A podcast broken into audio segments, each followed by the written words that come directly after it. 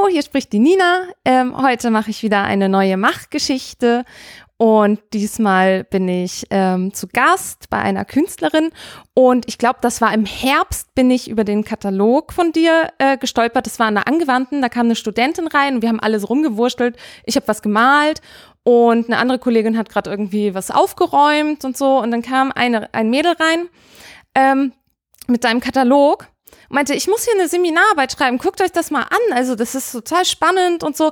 Und dann waren wir alle komplett gebannt und haben durch deinen äh, Katalog geblättert. Und ähm, danach habe ich dir eine E-Mail geschrieben.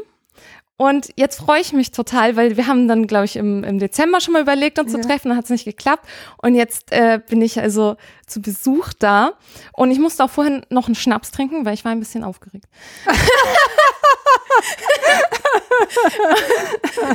Herrlich. genau. Ein hilliger Schnaps. Ich habe, ja, ich habe einen ein Birnenschnaps getrunken. Birnenschnaps. Ja. Genau. Und ähm, heute bin ich da bei Renate Bertelmann. Und du kannst ja mal ein bisschen äh, erzählen oder einfach mal so. Hm. Also ich, ist, ist, äh, bist ja. Künstlerin. Ja, na, ja, also mich freut einmal primär, dass Aha. der Katalog vom Verbund so angekommen ist. Und dass da echt eine Gruppe von jungen Künstlerinnen und Studentinnen da zu blättern beginnt und irgendwas Interessantes findet, finde ich eigentlich auch cool. mich ja. hätte natürlich mich hätte, ich bin ja da egoistisch, ich möchte gern wissen, was sie cool gefunden haben. Das ist immer überraschend. Äh, mhm. Die Reaktionen sind immer wirklich total verschieden. Die Männer lassen das meistens wie einen heißen Kartoffel fallen, aber die Frauen sind, die, die, die, die Künstlerinnen sind meistens hellauf begeistert. Aber worüber und warum? Ah, ich habe jetzt extra, du hast hier eh einen stehen, ne? Ja. Ich habe nämlich gedacht, wir können später gerne da noch mal durchschauen. Ja. Mhm, zum Beispiel Aha. eine Sache, ja. die ist mir gleich aufgefallen. Ja, du hast zum nämlich, Beispiel. Ähm, du hast ja den, den Grabstein der Zärtlichkeit. Ja, ja hier Und das, meine Das habe ich jetzt extra mitgebracht für dich. Habe ich hier mein, mein T-Shirt. Bist du zärtlich? Ja, super. ich mich Schön. Schön. Ähm, ich habe ja. mein wieder, das kennen die anderen schon, ich habe wieder ein T-Shirt drauf, da steht eine Frage drauf, bist du zärtlich, ist von der Kunstaktion, die wir im Sommer gemacht haben. Aha. Da sind wir ähm, zehn Tage in ein Bergdorf gegangen und haben nach einem unbekannten Fabelwesen gesucht Aha. und haben das dort auch entstehen und haben mit den Leuten drüber geredet und haben es dort auch entstehen lassen im Rahmen der Artist in Residency. Aha. Und unter Aufgrund anderem. Der, der Anekdoten der Einheimischen dort, oder wie? Ja, genau, aufgrund der Gespräche mit Gespräche? den Leuten, die wir getroffen haben. Hat sich das materialisiert? Haben. Ja, wir haben das genommen und haben daraus äh, so eine Soundcollage gemacht Aha. und haben so Installationen gemacht ah, und sowas. Genau. Und wieso bist du zärtlich dann? Also wir hatten äh, waren drei Leute, eine Kamerafrau und äh, zwei Expeditionsleiterinnen quasi und äh, hatten unterschiedliche Angebote an die Leute gestellt, um mit uns ins Gespräch zu kommen. Und unter anderem hatten wir immer alle ähm, so ein T-Shirt an. Da waren mit dem Text. verschiedene Fragen. Bist du rau? Bist du laut? Ah, aha. Ähm, wovon träumst du? Verstehe. Und so weiter. Und hinten ist halt das, war das Wesen vom Besental. Besen. Ah, das ist und dann habe ich gedacht, weil ich heute. Das muss ich nachher noch fotografieren. dass ich dir das mitbringe. Und dann, das habe ich, äh, es ist mir leider eben zerbrochen, aber das habe ich in Indien geschenkt gekriegt. Ähm, das war ein Abschiedsgeschenk von meinen zwei besten Freunden da. Das war der Grabstein der Freundschaft. Ach, ist das schön. oh, das ist ja Warte herrlich. Mal, den Text. Oh, das ist ja fantastisch. The time has come for you to choose a different path, but memories of shared time will always stay in the heart. Schön. Das, das, stammt aus Indien? Ja, ja, das habe ich von, äh, das war der, zum Abschied haben meine äh, zwei indischen Freunde, haben mir das geschenkt und ich muss das mal reparieren. Muss ich auch noch fotografieren. Aber ähm, ich muss, also ich weiß auch nicht, ich hatte vorhin irgendwie das Bedürfnis, mir diese Sachen einzustecken. Ja. Ich so dachte, ja, das äh, passt wunderbar. passt, passt doch irgendwie. Schade, dass ich jetzt ein, eine Arbeit auf Leinwand, auf einem Rosenstoff nicht hier habe, weil das so ähnlich aussieht wie das.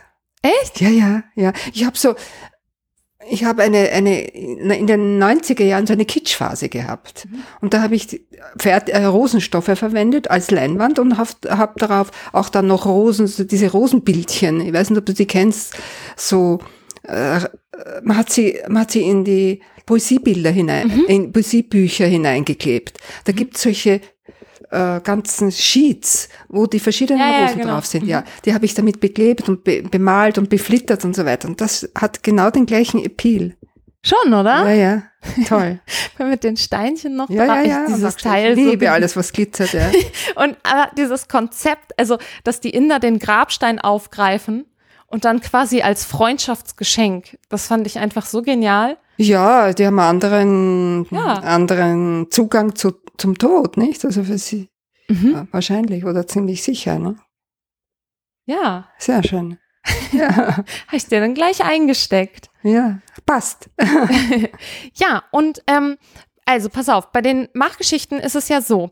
Ähm, mich, mich interessiert es immer, wie Leute ins Tun kommen, weißt du, wie, Ja. wie welche Fragen ein äh, beschäftigen und wie man eigentlich so, also mir geht's oft so, dass ich halt irgendwelche Fragen habe und ich zirkel so drumrum und dann braucht es irgendwas Gewisses ähm, dafür, dass ich dann einen Zugang dazu finde oder anfangen äh, reinzukommen oder ich lernen muss irgend, irgendwas tun, um darüber überhaupt was weiterzukommen. Ja. Und das hat mich bei dir eben äh, so interessiert, halt ähm, wie, also äh, so ein bisschen, mit welchen Fragen bist du eigentlich gestartet? Weil ich glaube, äh, im Katalog stand, du bist mit 19 an die Kunstuni gekommen. Ja, ein bisschen später. Ich, Ach so. äh, es war, ich habe ein bisschen einen gewundenen Weg nehmen müssen, weil ich eine Mutter gehabt habe, die, die zwar hochkünstlerisch begabt war und auch sogar an der angewandten kurzfristig studiert hat. Sie war in der Zischek-Schule, das war die Schule für äh, besonders begabte Kinder und hat dort auch studiert, aber aus fami- familiären Gründen musste sie dann aufhören und ist in einem Fotolabor gelandet, hat dort retuschiert und dann, das ist die Kriegsgeneration, dann ist der Krieg gewesen und, und wir sind gekommen, also ihre Träume sind alle nicht in Erfüllung gekommen, äh, gegangen. Und sie hat das ein bisschen oder ein bisschen stark auf mich projiziert, also das war re- eine relativ große Belastung für mich, ne? weil sie hat sich hat sie immer gesagt, das mir ist es nicht äh, in Erfüllung gegangen, aber dir muss, mm, naja, okay. Und ähm, was war jetzt deine Frage? Ja, wie du, wie, du, wie du an die Kunstuni gekommen bist. Und Ah ja, was, was diese gewundenen so Wege, angetrieben- Ja, genau. Ja, also ich habe das äh, Gymnasium fertig gemacht und dann wollte ich sofort an die Akademie und meine Mutter, die war sehr ängstlich, ja, die hat gesagt, nein, also du, da, von der Kunst kannst du nicht leben, äh, du musst irgendein vernünftiges Studium vorher machen. Und ich habe gesagt, du vernünftiges Studium, ähm, äh, äh, okay, ich suche mal so etwas Kurzes wie möglich und dann bin ich auf die absurde Idee gekommen, die Hotelfachschule zu machen, weil die war nur zwei Jahre aufgrund der Matura. Äh, sie war eigentlich drei, aber ich konnte in zwei Jahre machen. Das habe ich mich durchgelitten und in dem Moment, wo ich das Diplom in der Hand gehabt habe, bin ich auf nach London, äh, nach England, nach Cambridge. Freiheit für mich, ja, weg von zu Hause und äh, ich habe eine sehr nette Familie gehabt, ich habe dort wunderbar Englisch gelernt ähm, und habe mich nebenbei in der nahegelegenen Kunstschule für die Aufnahmsprüfung auf- an der Akademie vorbereitet. Das war immer, immer hier, das muss ich machen. Und ich habe mich vorbereitet, bin zurück und bin auch sofort aufgenommen worden. Ah, okay. Das heißt, ich war eigentlich, ich habe in Oxford the key of the house bekommen. Das heißt, ich wurde als, als erwachsen erachtet und das war mit 21 Jahren. Das heißt, ich habe mit 21,5 Jahren habe ich zu studieren begonnen in Wien. Mhm. ah, okay. Ja, und das war ein, war zwar, ich war am Ziel der Wünsche, aber es war trotzdem zugleich ein, ein Schock. Weil du kannst dir nicht vor, du kannst dir nie vorstellen, wie die Akademie damals war. Also ein ganz ein dumpfes Loch.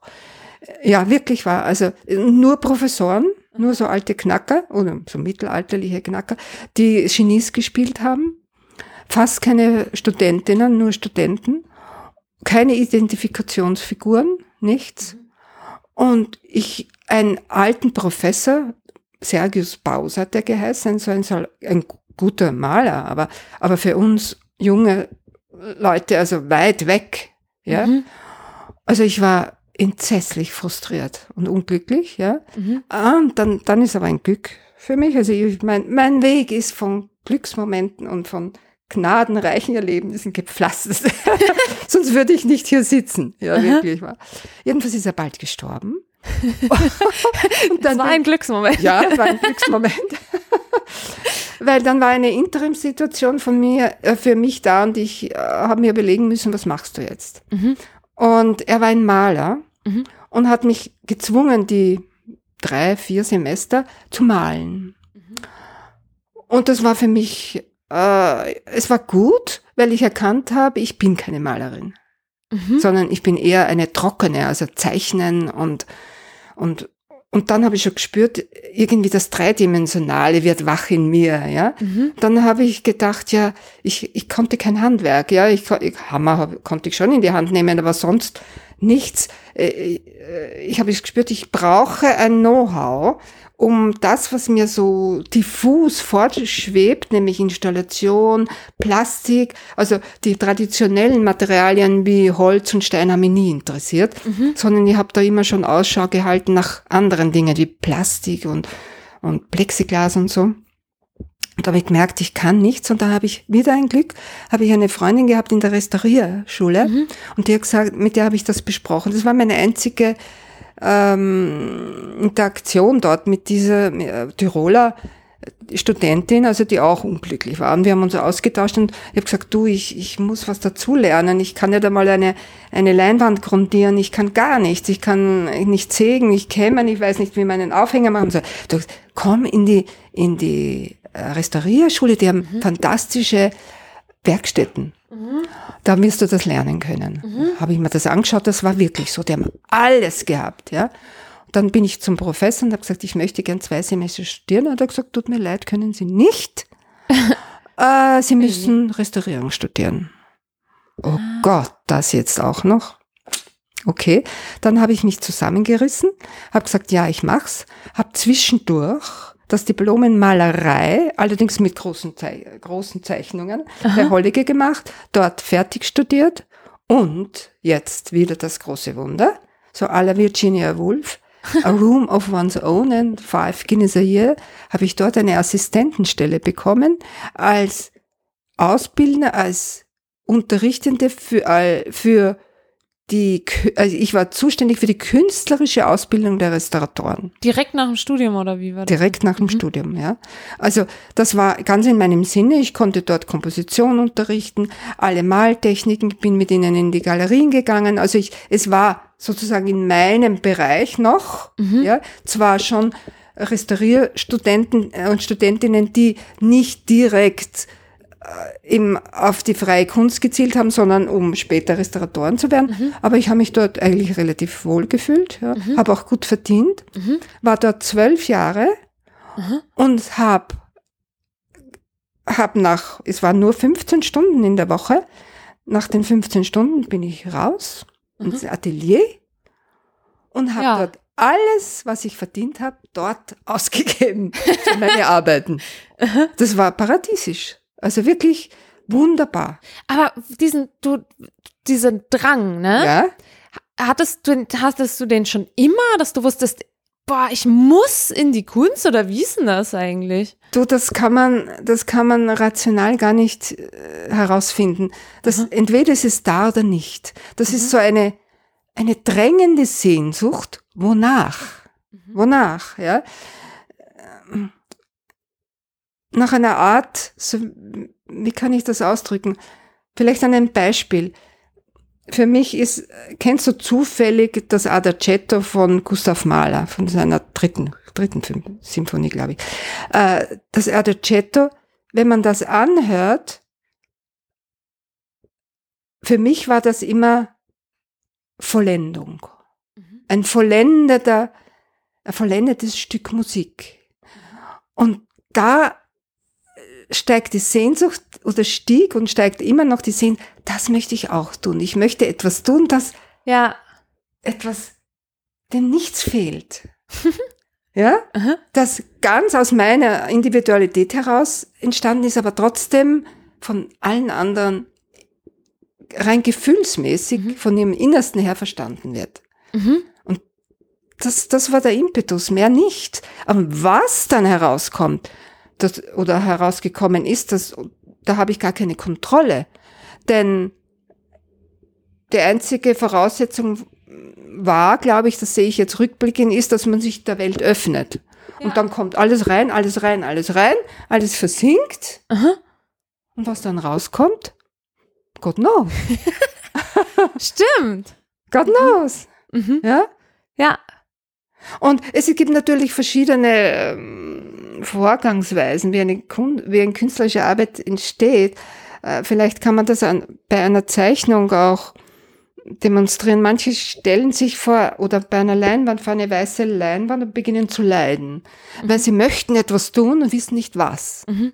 Ah, Wie fühle ich diese Leinwand? Wie fühle ich dieses weiße Papier? Schrecklich.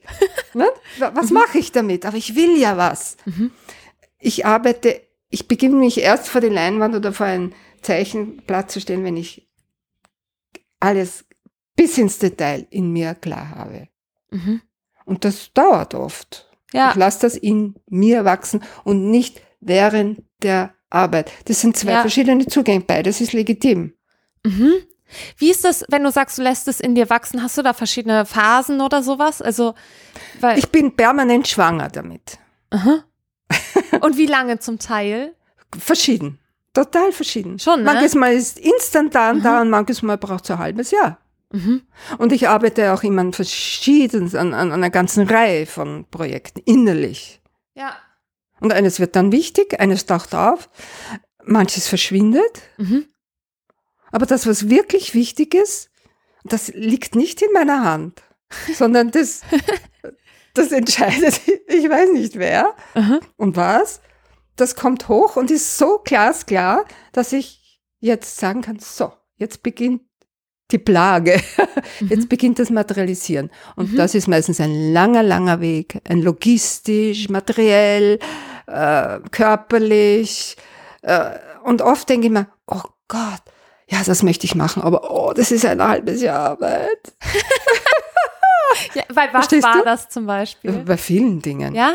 Zum Beispiel hier ruht meine Zärtlichkeit, das Grab. Ja. Das ist eine monströse Arbeit, bis Ja. das dort steht. Aha. Aber das musste gemacht werden. Und das Ja. hat sicher ein halbes Jahr intensive Arbeit gebraucht. Ja, sicher. Muss, aber musste gemacht werden. Aha. So ist es. Ja, das war wie mit unserem Wesen. Wir wollten halt in dieses, wir hatten eine Artist in Residency gekriegt im Ja. Bergdorf und eigentlich war das Thema Gipfel und die Idee war, dass wir uns in die Landschaft setzen und Gipfel malen. Ja, ja. Und ja aber da, da ein Projekt äh, gemacht, das heißt Gipfelzipfel. genau. das war auch schön. Ja, Ja, ja. ja, und? Äh, ihr habt ähm, die haben dann gesagt, ja, ähm, sind jetzt nicht so, also die Gipfelmaler, Ja. also das Ja, ist, genau. glaube ich, nicht so unser Ja. äh, pf, Zugang, also da sind wir einfach nicht die Besten drin, so. Ähm, nö, wir machen eine Aktion, das können wir gut ähm, und haben dann angefangen, diese Geschichte zu spinnen und ähm, Ja, ja. so eine so eine Expedition zu planen, weil im Prinzip ist es ja das, was Touristen oft auch machen. Es ist dieser Clash. Das kommen, die kommen halt an in, in irgendeinen so Ort, der sonst wo ist, egal wo auf der Welt, mit irgendeiner Mission. Ja. Und die können sonst wie absurd sein, ja? Ja. Das ist ja Tourismus. Sei es das, ja, jetzt wollen wir mit Fahrrädern den Berg runterfahren, jetzt wollen wir runterspringen, das nächste Mal wollen wir irgendwas anderes. Also, und dann muss Ja. man sich damit arrangieren. Und deshalb haben wir halt auch so eine Mission geplant für uns und äh, damit die Leute, sowohl die Touristen als auch die Bewohner konfrontiert. Aber das ist ja auch erst dort entstanden, oder?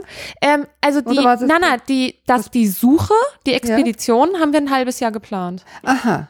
Ah, Und was ist dort spontan entstanden dann? Ähm, die Materialisierung ist dann quasi, also das heißt die Gespräche und daraus sind dann halt ähm, verschiedene ähm, Eingriffe und, und ähm, von uns entstanden und wir haben das Ganze gefilmt. Aha. Und hat sich das dadurch verändert oder war das ziemlich äh, Nee. so, wie es ihr geplant habt? Ja, gar nicht, weil ähm, einerseits, wir haben ja total viel ausprobiert und wir wären, glaube ich, nie von selbst darauf gekommen, das so am Ende zu machen. Ah, eben. Ja, ja. Aber die Vorbereitung hat trotzdem ein halbes Jahr Hat- gedauert, wo ja, ja. natürlich jeder sagen würde, seid ihr bescheuert? genau. Für zehn Tage in so einem Dorf so viel Arbeit. Aber wir wollten halt diese verschiedenen Sachen ausprobieren, Ja, ja. unterschiedliche Konzepte und hatten halt eine Idee davon, Ja, ja. dass wir halt eine Expedition machen. Ja, ja. Gut, ja, ja. Ja, ja. ja, und dieses Hin und Her und wie könnte das sein, das geschieht bei mir vorher. Das ist auch etwas, etwas, was notwendig ist, wenn man mit, mit, ähm, mit Materialien hat, die man so quasi dann nicht mehr nach seinen Vorstellungen, die später auftauchen, zurechtbiegen kann im, im wahrsten Sinne des Wortes. Ich kann auch nicht mir einen Stein hinstellen und sagen, okay, jetzt mache ich was, hau ich rein, fällt ein Eck raus, oh Gott, der Stein ist jetzt kaputt. Ja. Nicht, also das, so kann ich nicht an einen großen Stein äh, herangehen. Also Michelangelo hat sicher, äh, war innen voller Figur, be bevor er da begonnen hat, herumzuhämmern. Mhm.